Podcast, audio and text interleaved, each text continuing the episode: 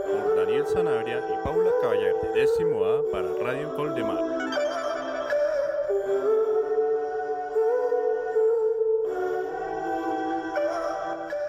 Hola, Paula. Hola Dani, ¿cómo estás? ¿Preparado para el podcast de hoy? Total, claro que sí. Tengo entendido que para hoy tenemos un cuento. Sí, el cuento de hoy se llama El gigante egoísta de Oscar Wilde. Interesante. ¿Qué te parece y qué les parece si hablamos cosas importantes o interesantes sobre este escritor? Dale, me parece. Además, Dani, ¿tú sabías que Oscar Wilde nació en 1854, o sea, ayer, en Dublín, Irlanda? Y además él era un ícono de la moda para su tiempo. Es que vestir chaquetas de telas tan extravagantes es un precio que la moda solo paga. ¿Sabías que ese amor y esa pasión por la literatura se lo inculcó y lo heredó de su madre, Francesca? Y algo curioso sobre ella es que ella también era una poetisa, una afamada literata. Es que no todos tenemos una mamá que es poeta. Pero a pesar de que él fue un gran escritor y cuentero, él solo publicó una novela, la cual es muy conocida, eh, que se llama El retrato de Dorian Gray. Total, esa no fue la historia con la que él, bueno, con la que salió a la luz su rumor sobre su imposible amor. Sí, tienes toda la razón. Total, pero no hablemos sobre eso, que su fama se merece a su hermoso arte y no a sus historias feas. Parece. Total. ¿Qué te parece si nos haces una pequeña sintaxis de este cuento de hoy? Bueno, el cuento de hoy trata sobre un hermoso jardín que es de un gigante y en él se divierten los niños en la primavera y los niños después del colegio juegan con las flores, en los árboles y demás. Pero Dani, cuéntame qué te pareció este cuento. Bueno, en primer lugar, cuando yo leí la reseña de este libro, lo primero que uno le dice cuento infantil, ¿no? Pues en lo general uno piensa que un cuento infantil es algo como muy, muy soso como para uno que ya es un lector que le interesa otro tipo de rama o especificación, ¿no? Pero este cuento es muy corto y con ese humor tan infantil tiene un mensaje que maravilla a cualquier persona de cualquier edad. O sea, yo estoy totalmente de acuerdo contigo, Dani, porque a pesar de que el cuento es para niños, es un cuento muy, muy lindo y de que uno se emociona leyéndolo, o sea, hasta se ríe y todo. Exacto. A él me encanta la parte, no sé si concuerdas también conmigo, la parte cuando el granizo, la lluvia y el viento molestan la casa del gigante. Sí, Dani, esa parte es muy, muy chistosa. Pero yo pienso que no le sigamos dando spoilers a nuestros oyentes y ya pasemos como tal a nuestra crítica. Ok, entonces hablemos sobre qué trasfondo o qué valores, qué notas importantes nos deja este cuento sobre los personajes y cómo los toma Oscar Wilde para darnos una moraleja.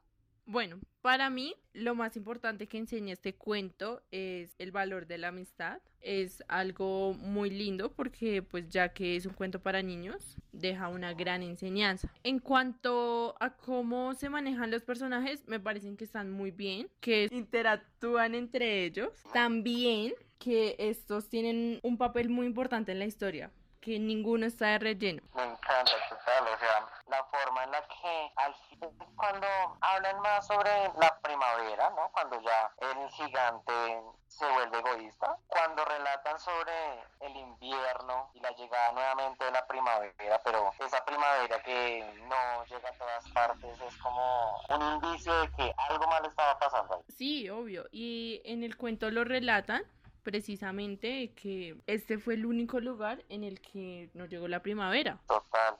Sabes que el trasfondo de esa primavera escondida, dormida, como también habla el propio gigante, siento que es porque el rechazo a compartir y a ser una persona bondadosa y no tan arrogante y egoísta es la que no, no deja que la misma primavera se divierta, la que la primavera y la, la naturaleza se sienta como libre y feliz de salir. Sí, tienes toda la razón. ¿Algún otro datico que nos quieras contar? Hay una parte, hay una parte del cuento en la que hablan sobre ese momento en el que el gigante deja de ser egoísta.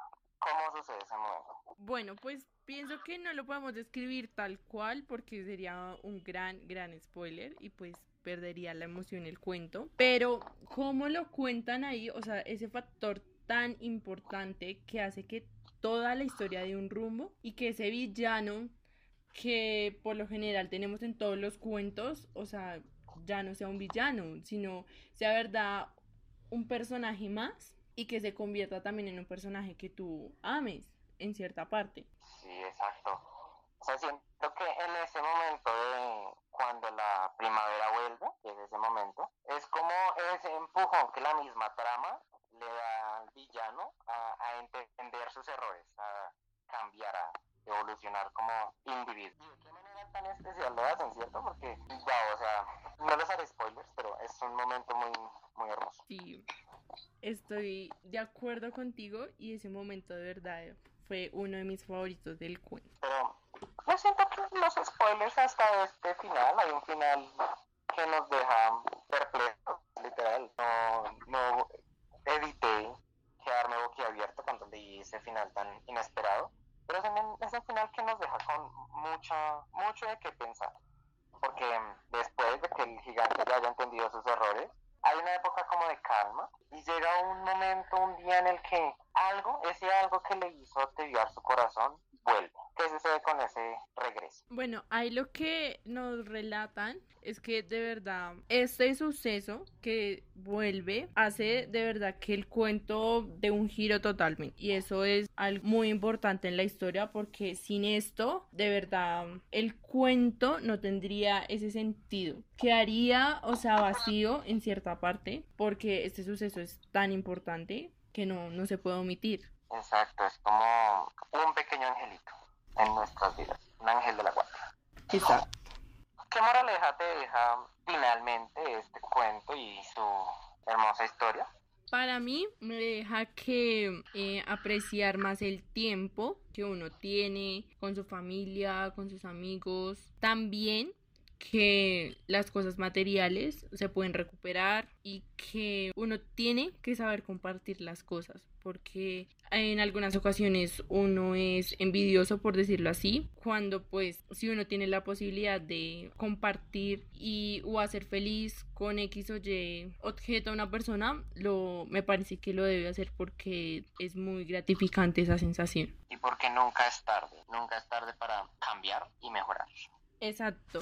Y además de que los de los errores se aprende y eso es muy importante. Exactamente. Entonces daremos por terminado eh, esta reseña, esta crítica este cuento.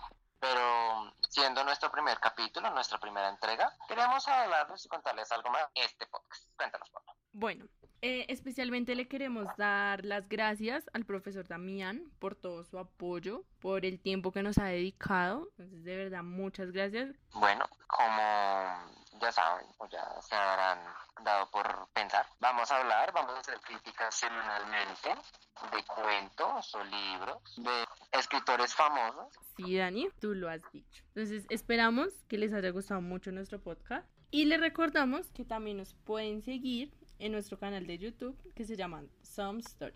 Chao, Dani. Chao, Paula.